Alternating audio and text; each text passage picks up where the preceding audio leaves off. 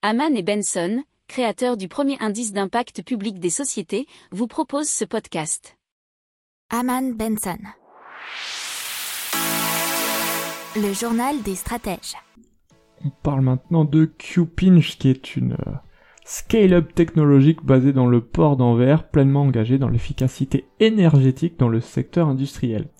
Alors, qu'est-ce qu'ils ont fait? Ils ont développé une technologie qui permet de capter la chaleur résiduelle dégagée dans de nombreux procédés industriels et de la valoriser en chaleur de procédés et euh, réutilisable. Elle est ainsi en mesure de réaliser des réductions de CO2 super importantes.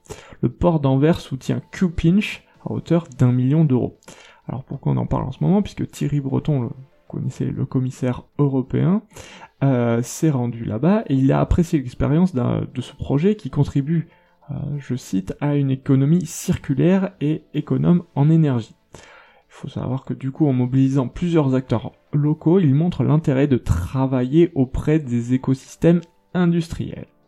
N'oubliez pas de vous abonner au podcast, mais pourquoi pas aussi à notre newsletter La lettre des stratèges qui est gratuite, vous en trouverez dans les infos de l'émission, mais aussi sur notre site internet Aman Benson Stratégie, rubrique média La lettre des stratèges.